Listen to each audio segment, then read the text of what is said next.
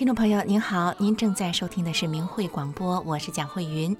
明慧广播带您走入中华文化的精髓，领略修炼的世界。明慧广播的全部内容是取材于法轮大法明慧网，明慧网的网址汉语拼音的明慧点 o r g。明慧广播的首播时间是每周五晚上九点到十点，重播时间是第二天的周六下午一点到两点。听众朋友，十月份已经过了大半了，感恩节马上就要到了。先跟您说一下加拿大多伦多和美国旧金山的两个大游行。十月十号，加拿大多伦多举行了基奇纳滑铁卢慕尼黑啤酒节感恩节游行。感恩节游行呢是加拿大最大的游行之一，今年则是疫情发生两年后的首次回归。除了现场的民众之外呢，游行的实况还通过电视和电台进行直播。加拿大多伦多法轮功学院组成的天国乐团是作为压轴的方阵出场的。土耳其族裔的移民艾仙尔，他就是一直跟着天国乐团的队伍。他说呢，他在中国生活过三年的时间，他有听说过法轮功是在中国受迫害的。他觉得呢，中国政府这样做是很不对的。他说他非常喜欢天国乐团的音乐，他还说呢要去报名参加法轮功的免费教功课程。热情的观众麦克，他随着音乐的节奏在鼓掌。他说呢，他不是第一次听到天国乐团的演奏了。他说天国乐团的音乐能让他感到能量。他说呢，非常认同法轮大法真善忍的原则。当他了解到法轮功修炼者在中国大陆经受的迫害这些呢，他说。这里是个自由的国度，很高兴他们来到这里。接下来，我们来看一看十月的第一个星期日，美国旧金山的一年一度的意大利传统日游行，第一百五十四届意大利传统日游行。这个是美国持续时间最长的意大利传统节日游行了，是庆祝所有的意大利裔美国人他们的成就和文化。参加游行的法轮功学员的队伍有美西天国乐团，还有练功队和花车。同样参加游行的长号手吉姆哈维他说呢，天国乐团的演奏技巧很高。他说他每天都阅读啊《大纪元时报》，很熟悉法轮功了。他说呢，法轮功非常好，我百分之百的拥护真善忍原则。从香港来的黄女士，她看到法轮功学员的队伍说。法轮功很棒，很棒！我知道法轮功。我在香港时经常看到法轮功学员的真相资料。他还说呢，刚开始的时候啊，他不相信法轮功学员们说的，后来越看越多。他说：“天哪，法轮功被迫害的很严重，我蛮支持法轮功的。法轮功很厉害，被中共打压那么久还在坚持，我觉得法轮功很棒。”听众朋友，有时候想一想啊。呃，起源于东方的法轮功，在美国的洛杉矶参加意大利的传统日活动，想一想也觉得是挺有意思的事情哈。大家都说呢，美国是当前世界上文化与族裔相对融合的比较好的地方，呃，人们呢来自世界各地五湖四海，出生于不同的背景与期待，带着他们不同的文化相聚在了美国这里。这也是一种难得的缘分吧。中国有句话说呢：“天涯若比邻”，是说朋友间的情谊深厚，即便是相隔天涯，也依然能够心神相通。但是在美国却是比邻有天涯啊。那么接下来的这个节目呢，也是一个缘分的节目，是明慧广播电台的大法缘节目《丽家的故事》，让我们一起来听一听。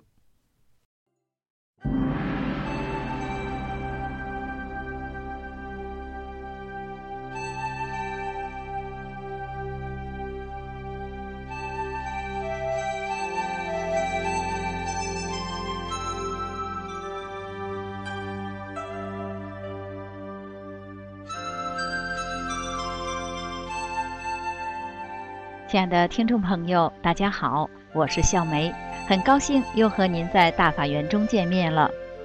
人们常说缘分，缘分的，到底是怎么回事呢？就我自己的理解呀，缘分是一根无形的线，把有关系的人或事串在一起。这根线的起源在哪儿呢？这可就有长有短了。可能在这一生，也可能是在前世。你比如说，有时候你见到某个人或某一种事物，总觉得熟悉亲切，似曾相识，可又说不清在哪儿见过。如果是一件与您生命息息相关的大事呢，那么造物主就将这个机缘一次一次地送到您的面前，就像划火柴一样，划一次点不着，再划一次、两次，直到把您心中那个久远的记忆打出火来。我的朋友丽佳与大法的缘分，就是经过了三次才结上缘的。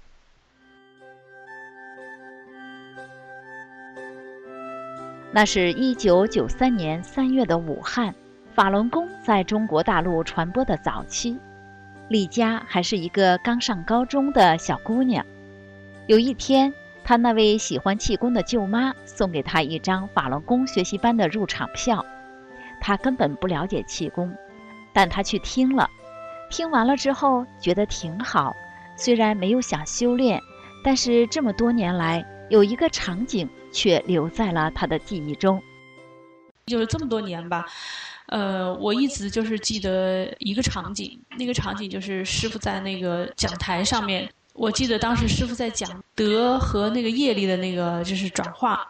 师傅当时穿的一件白色的衬衫，然后师傅站在讲台上，嗯，就用一个手势，就用一个拳头就挥过去，就说：“嗯，你看我打你一拳，然后我就嗯，你自身的一块德，你就飞过去给了别人。”就是这个我印象最深刻，就是失与德的那个那个转转换吧。师傅当时讲这个，就一直一直记在我脑子里。转眼三年过去了。到了一九九五年，丽佳突然着迷似的要学画画，爸爸妈妈就为她找了一位家教。恰巧啊，这位老师又是个练法轮功的，老师就告诉丽佳说：“法轮功很好，在某某公园里就有练功点，你要想练就去那里找我。”第二天，丽佳就去了那个公园，可是找了一大圈也没有找到，她有些沮丧的回来。也许是时机不到，也许在考验他的诚意。不管怎么说，这一次丽佳又与法轮功擦肩而过，但在他脑子里却又加深了一次他对法轮功的印象。好像这个线就是一直没有断，好像师傅就是一直在给我机缘。那那一次我是我就是错过了，因为我没有找到练功点。但是那一次就是又一次就是给我加深了印象。时光如梭。这一晃就到了一九九九年的三月，丽佳已经大学毕业，开始工作了。因为工作的需要，她要去学英语。遇到的这位英语老师是位深受学生们爱戴的女老师，她叫陈曼。陈曼老师不仅长得漂亮有风度，还具备着独特的人格魅力。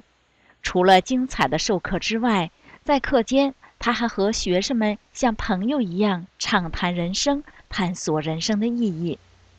听别的课从来没有像对待这个老师一样，就是说那么的喜爱。他就是有一种人格的魅力吧。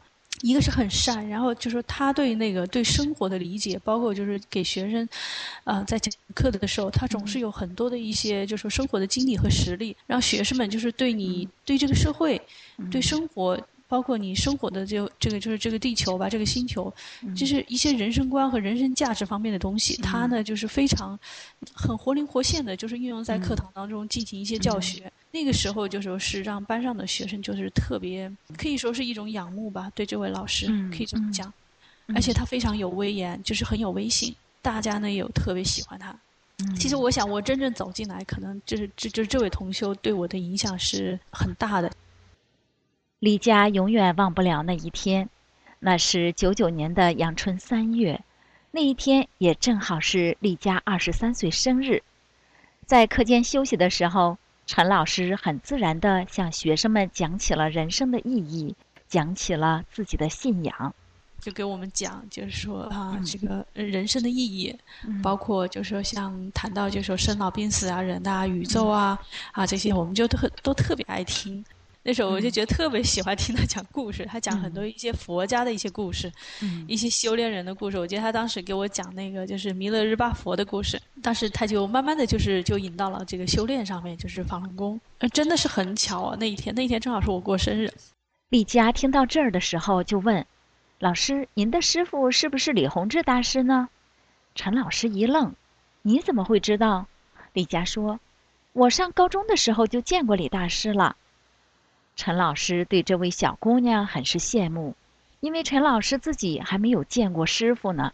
当他知道丽佳并没有开始修炼时，很是为她惋惜。虽然陈老师并没有说太多。但是从他的眼神里看得出，法轮大法对于他是无价之宝。丽佳在陈老师的感召下，开始了他的修炼之路。这回他认真地读着《转法轮》，边读边想：如果世界上的每一个人都像师傅说的那样去做，那人的生活环境该多么美好啊！就是得法以后吧，我就觉得大法就是特别特别的好那种那种感觉。在在我的那个就是说生活经历和学习经历当中，我也遇到过很多就是说一些经历吧，就是人生经历当中的一些嗯一些思想方面呐、感情方面呐，不管是跟同学之间呢，还是跟家人怎么样的，有时候会有一些困惑，会有一些苦恼什么的，就感觉到好像看到大法以后就。哎呀，我是觉得，如果世界上的每一个人都像师傅说的那样，像书中说的那样，那么那么去做人的话，我说那个人的那个生活的环境和这个社会，我是将会变得多么美好。那种生活就是说，是多么的美好那种感觉。我会觉得，如果我是周围我所有的人，他们都能够修炼大法的话，我说我们每天生活在一起，那应该是多么。多么好一件事情，就不会有那么多的那些矛盾呐，然后让你觉得就是那种身心力竭的那种感觉，嗯，总是觉得怕别人会算计你啊，然后就是说会会害你啊，或怎么样啊，就是那种活得很苦很累的那种。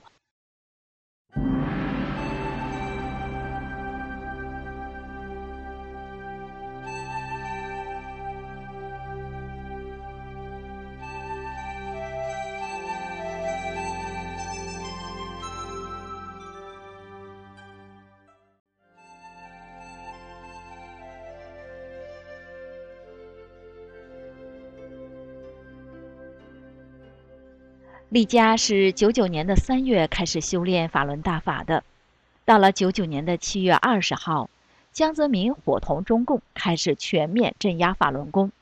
在那种山雨欲来风满楼的时刻，湖北的法轮功学员召开了一次大型的交流会。在那种严峻的形势下，连上天似乎都要考验着这些修炼人。那一天。瓢泼的大雨下个不停，那是几千人在露天体育场召开的法会，大家默默地从四面八方赶来，任雨水把全身浇透，仍然一动不动地听着广播里传来的同修的发言。刚开始修炼才几个月的丽佳，也冒雨参加了那次露天法会。那一天是下非常非常大的雨，真是从来我还没有下过那么大的雨。所有的人就是打着雨伞的那个什么，穿着雨衣的，嗯，就是都在那站着。哎呀，就是很多很多人呢，我觉得就是有几千人是肯定是有的，打着伞在雨当中就听那个交流。当时就是特别特别感动，因为我没有想到，因为我第一次你知道吧，真正开始得法，没从来没看过那么大的场面，那么多的那个学员在一起。我就看见我前面有一个有个学员是个男孩，我当时被他的那个表情，我让我印象很深刻。就是说，在那样的环境下，我当时心情还挺焦躁的，你知道吗？因为下场大雨，这个这么恶劣的这种环境哈，我说这个就是好像那个心情不是很宁静一样的。我就发现站在我前面那个那个男孩特别，他就撑着个伞，而且他眼睛是闭着的，闭着的，就是那个他的表情非常非常的祥和。而且非常非常的宁静，他就是双目一直是闭着，然后我就感觉他在默默的在听同修的那个交流，他的手也撑着伞，就是好像很宁静很宁静，你丝毫看不出来当时在那种大风大雨的那种环境当中，他的他的那个他那个表情还那么的那个就是说祥和，而且似乎就说根本对他没有任何的动摇，没有任何的影响，他就是你就感觉他心情非常平和那种。包括其他的一些就是上来同修吧，就在这种环境当中，那么多人能够来参加，就是说法会，而且已经是在就是说已经很多。就是辅导站吧，都接到了就中共要打压的这样的这样一个情况下，嗯，因为那时候是练功点已经就是不不让不让练了嘛，练功点有很多一些特务什么的，就是已经开始就盯着或者说是来骚扰什么的，然后就觉得很壮观。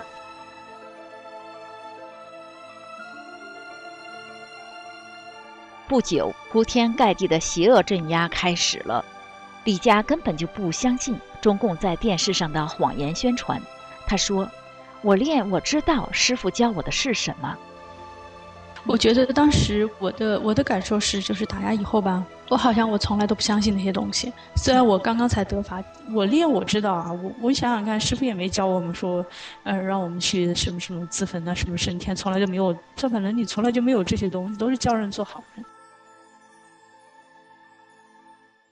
李佳后来随先生来到了加拿大。他和这里的同修一起享有自由学法练功的环境。我很想知道那位美丽善良的陈老师现在在哪里。李佳突然变得很沉重，因为他得到确切消息说，陈曼老师，他的这位良师益友，于去年被中共非法判了七年，正在监狱里承受着残酷的折磨，留下他七十多岁的老母亲无人照料。亲爱的听众朋友，听到这儿，相信您一定也和我一样，为丽佳能够生活在自由的国度而感到高兴，为陈曼老师遭受的无辜迫害而感到难过吧。让我们一起为陈曼老师和成千上万正在承受着无名迫害的法轮功学员祈祷，愿他们早日获得自由。好了，听众朋友们，今天的节目就到这里了。我们下次节目时间在大法园中见面。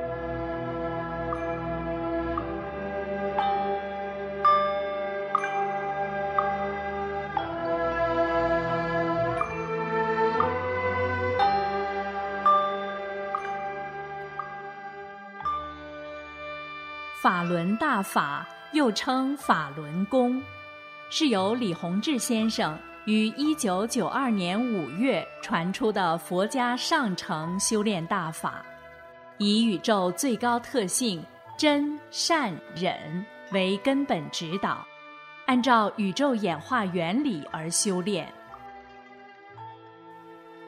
法轮大法直指人心，指出真正修炼。就得按照真善忍的标准修炼自己的这颗心，叫修心性。李洪志先生在法轮功的主要著作《转法轮》一书中写道：“心性是什么？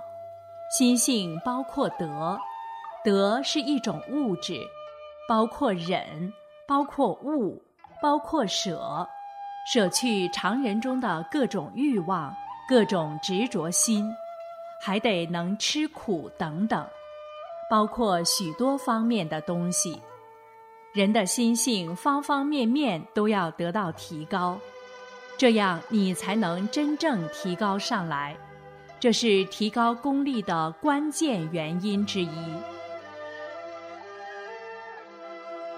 法轮大法还有修命的部分。这就要通过功法动作去练了。法轮功的五套功法包括四套动功和一套静功，动作简单易学，一上来就把修炼者身上能量淤塞的地方打通，在极短的时间内排除体内的废弃物质，净化身体。完整的一套性命双修的修炼方法，那就既要修又要练，修在先，练在后。不修心性，只练动作是不能长功的。动作是圆满的辅助手段。法轮大法圆融明慧，动作简练，大道至简至易，在理论上。完全不同于其他传统的修炼方法，不同于各家各门派的炼丹学说。法轮大法已红传一百多个国家和地区，李洪志先生的著作也已经有四十多种语言的外文版。欢迎登录明慧网，免费阅读大法经书。观看李洪志先生九天讲法班录像。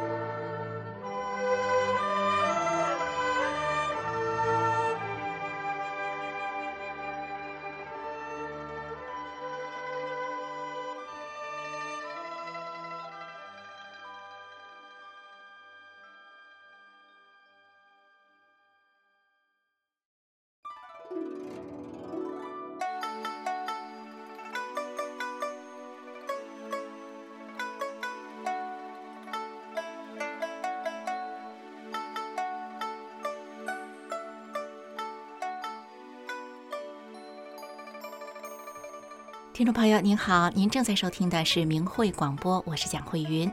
明慧广播的首播时间是每周五晚上九点到十点，重播时间是周六的下午一点到两点。明慧广播的全部内容是取材于法轮大法明慧网，明慧网的网址是汉语拼音的明慧点 o r g。我们刚刚听到的丽佳的故事，她三次靠近了法轮功，而直到第三次，因为一位老师，他才真正的走进了法轮功，开始修炼。我们经常在这个节目当中啊谈到修炼这个名词啊，那么新的听众可能或许还不是那么太理解哈。我们简单的说明一下，修炼这是中华传统中一直流传下来的文化，有道家的修炼，有佛家的修炼，儒家也有修炼的内涵。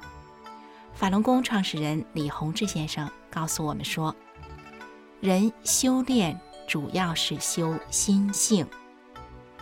李老师呢还说，很多人追求长功，只注重怎么练，没有注重怎么修。其实功完全是靠修心性修出来的。所以说呢，法轮功的修炼者都是要注重心性的修炼的，要重德，修自己，提高境界，提高层次。接下来的节目呢，是一位老师的故事，我们一起来了解一下这位老师他修炼法轮功，心性变化后，他是怎么样的对待和教育他的学生们的。那我们一起来听修炼故事。老师，您当我们的班主任吧。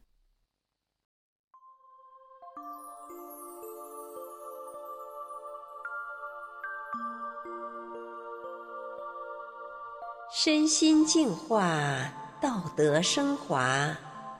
现在是明慧广播电台的修炼故事节目。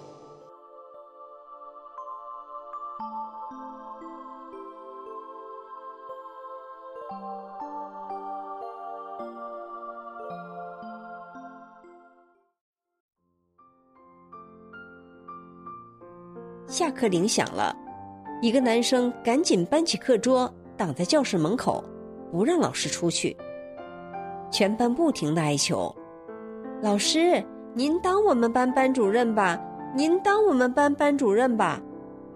这是一位与众不同的老师与一群初中孩子的动人情谊。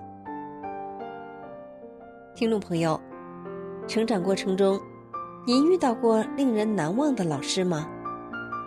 在年少的时候，有没有这样一位老师？发现您的闪光点，打开了您的世界。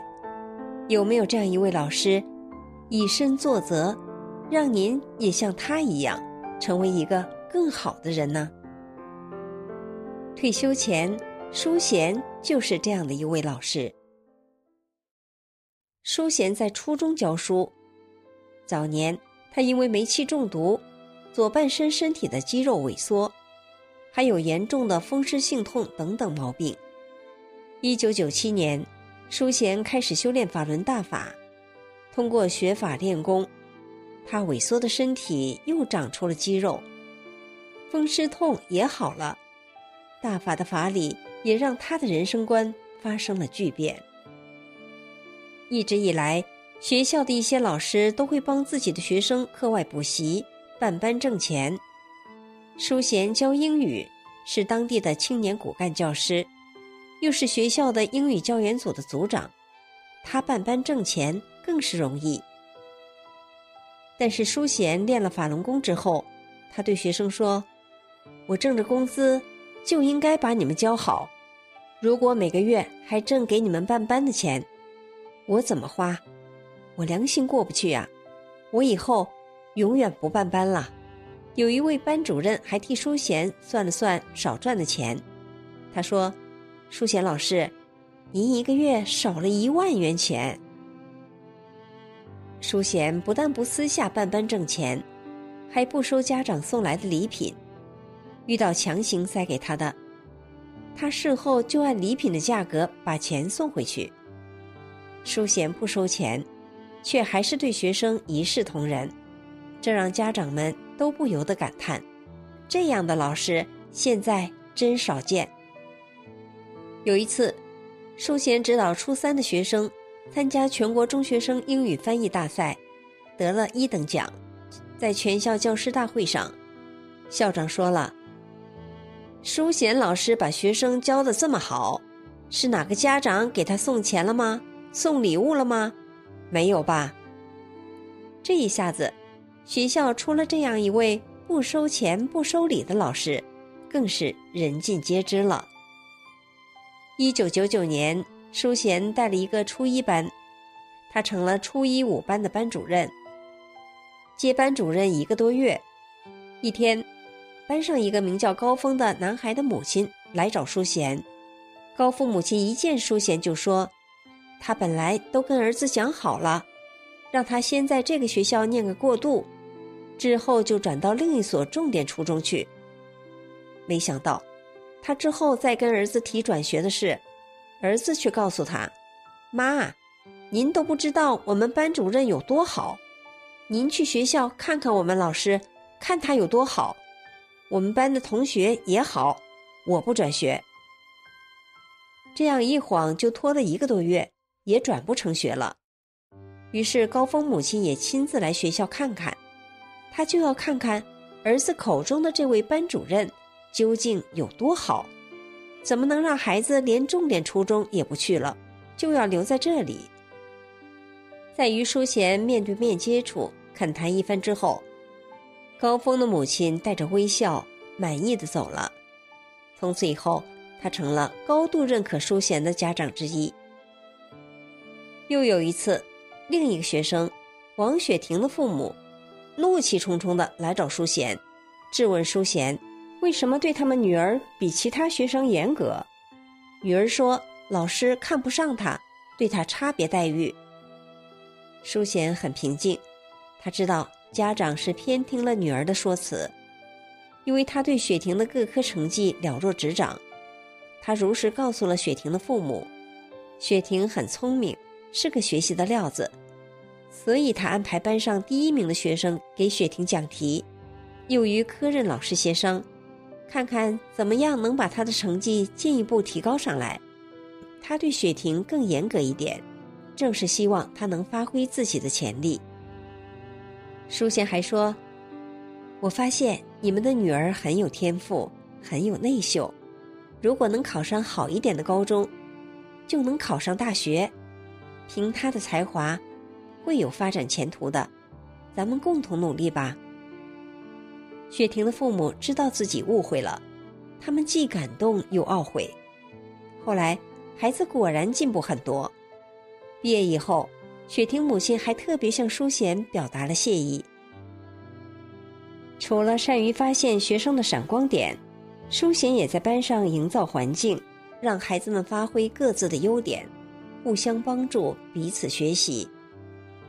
在自习课。书写让学习好的学生给其他同学讲题，解答不会写作业的学生的疑惑。这样做，成绩好的学生有了练习表达的机会，他们学着保持沉稳不怯场，也锻炼了组织能力。淑贤同样关心成绩差的学生，班里有几个男生，除了语文外，几乎科科成绩都是个位数。淑贤鼓励他们学会动手解决问题。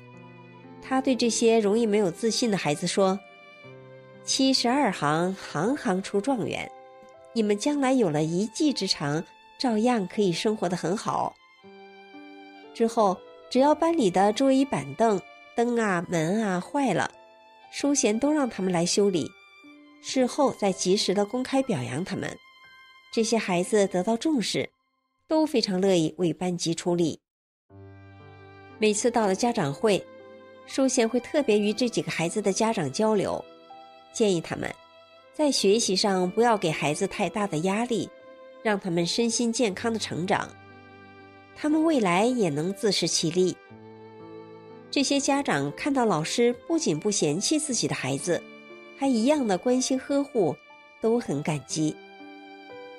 淑贤也用心培养学生的品行，他经常给学生讲古代圣贤的故事。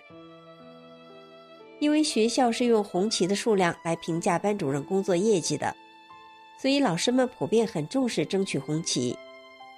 然而，每当遇到值周生给班级扣分，淑贤总是告诉学生：“遇到问题向内找，看看是不是咱们自己哪儿没做好，不要推责任。”淑贤的身教，他的以身作则，感染了学生，整个班级的气氛一派祥和。对淑贤来说，培养学生的品格，比他自己的名誉更重要。淑贤期待学生从中学习宽容，他相信，开阔的胸怀才是能让他们真正终身受益的财富。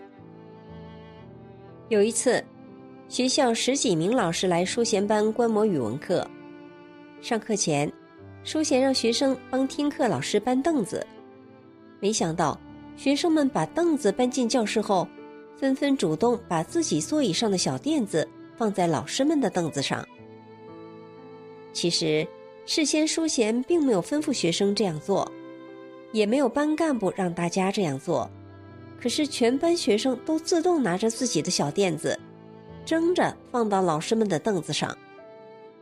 来听课的老师看了都非常感动，有的老师对淑贤说：“你班的学生都像你一样心眼儿好。”从那以后，凡是来淑贤班听课的老师都有小垫子坐。淑贤班上没人打架骂人，也没人偷东西。无论大小考试，大家自发的诚实以对，也没有令人头痛的作弊问题。同学之间自然的互相关心，连放学了都舍不得回家。淑贤把这个班带成了一个实践真善忍的班级。遗憾的是，因为中共对法轮功的镇压。学校撤销了淑贤的班主任的职务，他没能把这一班带到毕业，只能担任英语的科任老师。二零零九年，淑贤教一个初二班的英语课，这个班的班主任请了半个月的病假。一天，淑贤让学生写一篇英语小作文，临近下课时，有的学生还没写完，淑贤就说：“没写完的，放学后写完了。”交给你们的临时班主任吧。这时候，一位女学生突然站起来说：“老师，您当我们的临时班主任吧。”她的话一出口，班上就像炸了锅一样。还没等淑贤回答，全班沸腾了，都嚷着让淑贤当他们的临时班主任。只见一个男学生双手作揖，央求着说：“老师，您当我们班的班主任吧。”您当我们班的班主任吧！一时之间，这样的哀求声此起彼落。下课的铃声一响，坐在教室门口的一个小男生赶紧搬起他的课桌，挡住了教室门口，不让淑贤出去。其他学生也开始离开座位，把老师团团围着。有的学生敲桌子，有的学生拍书包，他们用尽办法，就是非得让淑贤答应。当他们的班主任不可。淑贤当时一阵心酸，他劝慰着说：“同学们不要这样，老师不当班主任一样对你们负责任。”看学生们还不放弃，淑贤只好继续劝大家：“一会儿你们还得上下一节课，还有同学要如厕，赶紧让老师出去吧。”就这样好说歹说。淑贤总算才从教室里挤了出来。其实，作为科任老师，淑贤与学生接触的时间并不多，但孩子们真切的感受到了老师是真心的呵护他们，为他们着想。他们认可淑贤老师的品行，也很信赖他的为人。多少年过去后，当年的学生家长见到淑贤，还是非常惋惜。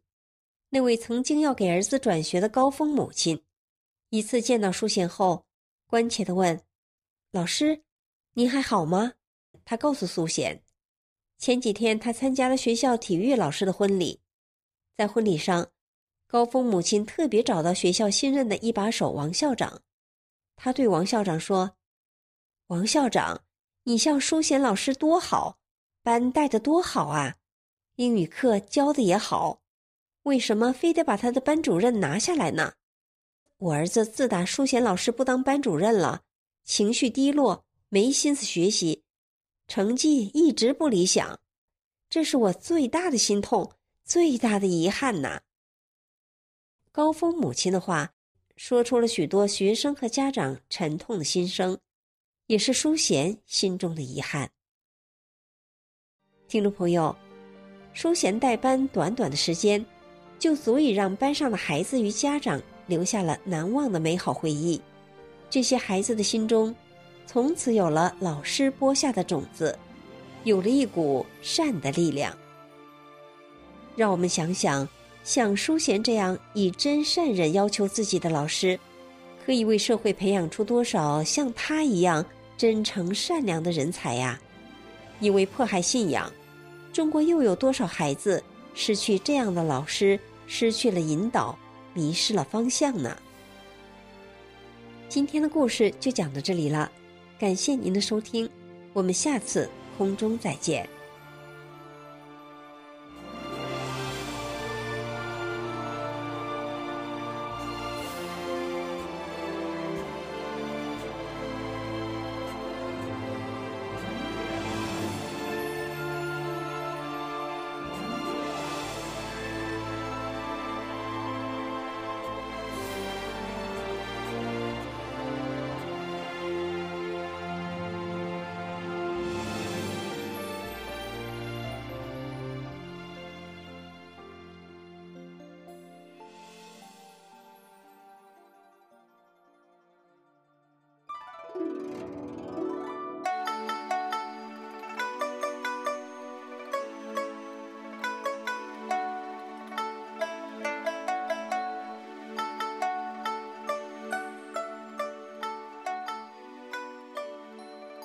听众朋友您好，您正在收听的是明慧广播，我是蒋慧云。明慧广播带您走入中华文化的精髓，领略修炼的世界。明慧广播的首播时间是每周五晚上九点到十点，重播时间是周六的下午一点到两点。修炼是我们中华传统文化，中华传统文化博大精深，里面藏有许多的瑰宝。那也许有些听众会觉得。传统的东西许多是封建落后的吧，嗯，就像很多电影里演的哈，讲的都是宫廷内斗啊，权贵压迫平民百姓这些事情，好像呢过去的历史就是这样的。的确呢，很多现代的戏剧是这样演的，可是呢，真实的历史却未必真的像现在啊电影电视里演的那样。其实我们可以这样想一想哈。就是以前的中国社会是讲究道义有道的，也就是说呢，即使作为小偷盗贼，他们也有其这个作为盗贼的准则的。那么，究竟是讲究道义有道的这样一个社会环境，容易出现斗争、压迫这些事情呢？还是说像现在啊，讲究狼性的中国大陆哈，讲究狼性的这样一个社会环境当中？更容易出现斗争和压迫呢？当然了，道理是一回事，那么实际的情况究竟是如何呢？接下来我们这个节目呢是明慧电台的神传文化节目，从吴义斋的一天说起，讲的是有千古一帝之称的清朝康熙大帝，他的皇子们是如何度过学习的一天的。在这个节目里呢，我们可以发现，在太平盛世手握权柄的皇帝与皇子，他们的生活啊，可是与电影电视里描述的差异大了。现在就让我们一起来收听神传文化，从吴义斋的一天说起。各位听众朋友，大家好，明慧广播神传文化又与您见面了，欢迎您收听我们今天的节目。清朝皇子的教育制度是在康熙年间定下的，皇子皇孙六岁开始在上书房读书，每天清晨五点钟，皇子们就要起床，一直学习到下午六七点钟。一年之中，休假只有新年一天和其前两个半天，不分寒暑，天天如此。皇子皇孙们读书的书房位于畅春园的无义斋。从书房的名字就可以看出，这里不讲安逸。康熙在庭训格言里说：“凡人修身治性，皆当谨于素日。朕于六月大暑之时，不用膳，不除官，此皆平日不自放纵而能者也。”就是说，大凡修身养性。都应在平时的一举一动中有所体现，从日常小事做起。我在盛夏六月大热天都不扇扇子，不摘帽子，这是因为我平时就严格要求自己，不放纵自己，才能做到这样。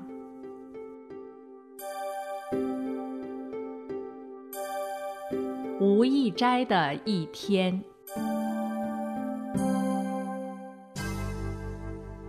对于皇子们的学业要求极严，康熙时常抽查皇子们的功课，检验他们的武艺。《康熙起居注册》等书记载了康熙二十六年六月初十日，皇子们在书房无意斋里一天读书的情状。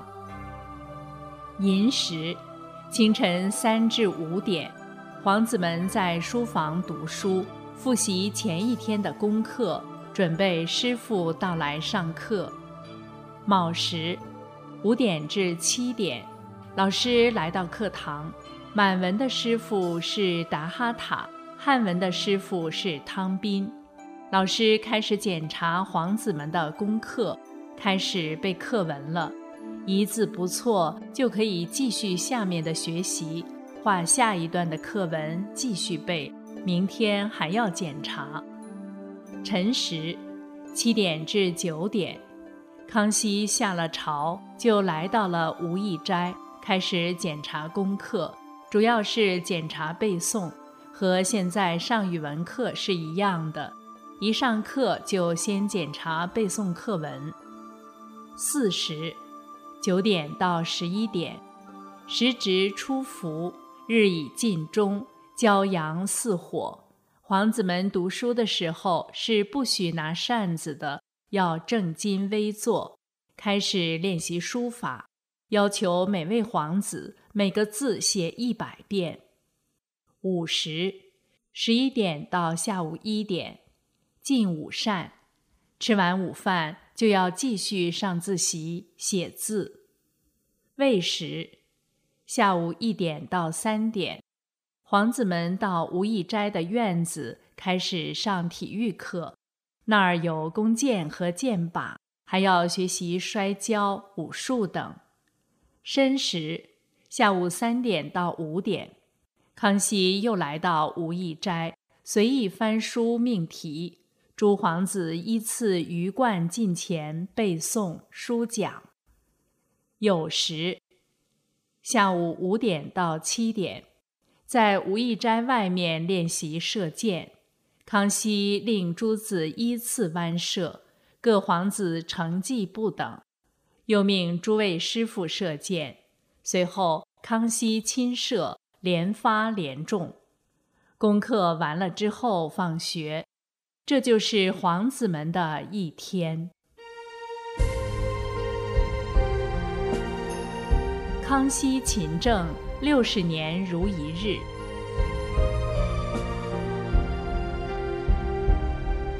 康熙皇帝在位六十一年，是中国历史上有文字记载以来在位时间最长的君主。他安疆拓土，造福于民，被尊称为千古一帝。从康熙开始。清朝的皇帝每天都要御门听政，除个别情况无一例外。即使在康熙十八年发生北京大地震，康熙照常早朝玉门听政。玉门听政的时间原本春夏两季是在早晨六点卯时，秋冬两季是早晨七点辰时。对于许多年迈的老臣来说，为了参加玉门听政，每天三更半夜就得起身，早起赶往宫中。久而久之，玉门听政让很多人吃不消，于是他们三番五次上书，希望皇帝能放宽玉门听政的时间。面对大臣们的反复恳请，康熙也妥善予以安排。每逢大雨雪或者酷暑严寒，却无应奏事宜，可以临时请旨暂停听政。年逾六十的老臣。不必每天都来，可以间隔两三天来启奏一次。但是康熙本人因听政三十年已成常规，不日日玉门理事，极觉不安；或隔三四日，恐致倦怠，不能始终如一矣。所以仍然坚持每天听政。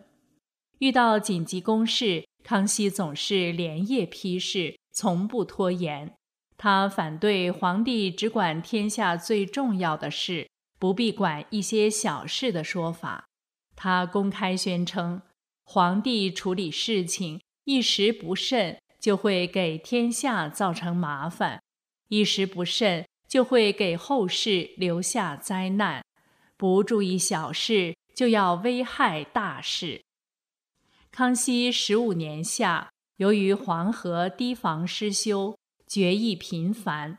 为了掌握黄河的第一手情况，康熙曾几次亲赴现场考察，勤奋研究。他乘船调查过下游的孟津、徐州、宿迁、邳州、桃园和青口等地，又亲自到中游的山西、陕西、内蒙古、宁夏等地视察。还从横城堡（今宁夏银川市东南）扬帆黄河中游，历时二十二天，航程数千里，所至之处无不详视。在中国历史上，关心水利建设的皇帝不乏其人，而能亲自多次进行水利实践、探究详情、提出解决方案者却不多见。学者一日必进一步。康熙屡屡告诫后人要精进用功，不可稍有懈怠。他说：“意云，日新之谓圣德，学者一日必进一步，方不虚度时日。”《易经》上说。日日更新，可称得上是一件很美好的事情，或一种极高尚的品德。喜欢学习的人，应当天天都有所进步，才能不虚度光阴。康熙教子庭训格言中讲到：“世人皆好逸而恶劳，朕心则为人恒劳而知义。若安于逸。”则不为不知义，而欲劳即不能堪矣。故亦有云：“天行健，君子以自强不息。”由是观之，圣人以劳为福，以逸为祸也。这段话的意思是说，世人都喜欢安逸，而不喜欢付出辛苦，但是我却认为。只有持之以恒的劳作，才知道什么叫安逸。如果只是贪图安逸，那么其实根本就不能体会到什么是安逸。而当需要吃苦的时候，反而会承受不了。他认为圣人都是把辛勤劳作看作是一种福气，而把安逸看作是祸患。康熙一生都以此自立，从亲政起到去世之前，除因生病、三大劫、重大变故外，几乎是没有一天不听政的。晚年回顾一生时，他感慨地说：“自己在位六十一年，孜孜汲汲，小心谨慎，夙夜不遑，未尝稍懈。”数十年来，丹心竭力，有如一日。纵观康熙的一生，这话是恰如其分，没有虚言。康熙用自己的一言一行修身治德，垂范后世，是中华传统文化宝藏中一笔难能可贵的精神财富。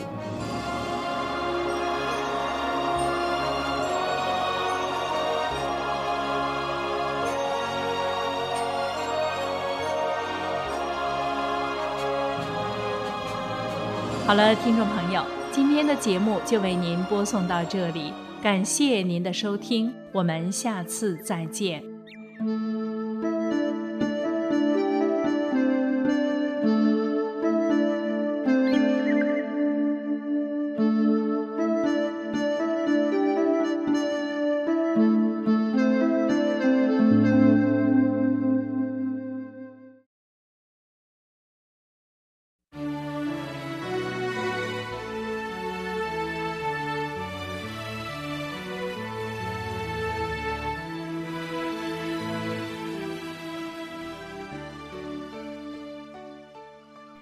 听众朋友，您正在收听的是明慧广播。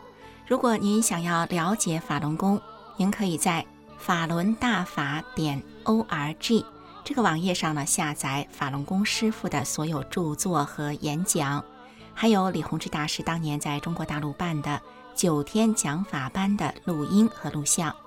这些资料全部都是公开的，可以免费阅读和观看。听众朋友，我们今天一个小时的明慧广播节目就到此结束了。明慧广播的首播时间是每周五的晚上九点到十点，重播时间是每周六下午一点到两点。感谢您的收听，我们珍惜与您在空中这一个小时的相遇。下周的同一时间，我们空中再会。